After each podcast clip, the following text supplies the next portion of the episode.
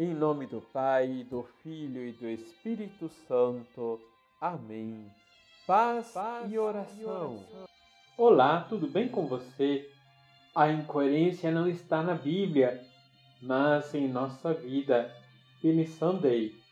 Liturgia, Liturgia diária. diária. No caminho até Jerusalém, Jesus anuncia a palavra, realiza as curas e constituem parte essencial de sua pregação e forma os discípulos. Os discípulos o seguem, porque encontraram nele o sentido para suas vidas, mas nem sempre têm clareza da sua missão. Esperam um Messias triunfalista, guerreiro, capaz de destruir o poder do Império Romano sobre Israel.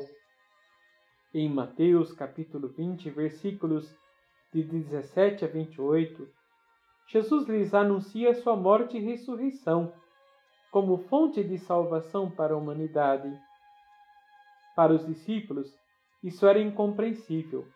A morte para eles é o absurdo da vida e não entendem como vitória. Jesus é interrompido pela mãe dos filhos de Zebedeu, que se ajoelha para fazer um pedido em favor dos dois filhos. Ela lhe pede que eles ocupem o primeiro lugar na mesa do reino, ainda entendido como triunfalista.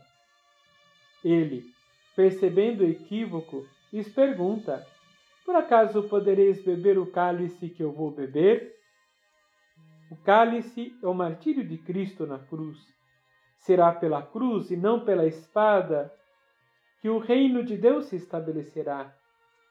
Como súditos desse reino, nosso caminho não é feito de glórias, mas de amor generoso e vida humilde. Na pretensão de ocupar os primeiros lugares, mesmo sem entender o discurso de Jesus sobre o cálice, eles confirmam que poderiam beber. Mais tarde, vão entender ao darem a vida por Cristo. Os outros dez discípulos, ao ouvirem o pedido, ficam com ciúme. Esse ciúme revela claramente que a mensagem de Jesus ainda não foi entendida. Jesus reage mostrando o verdadeiro caminho do amor. Vós sabeis que os chefes das nações têm poder sobre elas e os grandes as oprimem. Entre vós não deverá ser assim.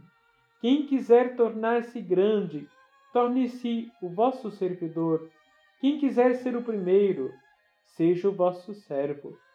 E conclui: O filho do homem não veio para ser servido, mas para servir e dar a vida como resgate em favor de muitos.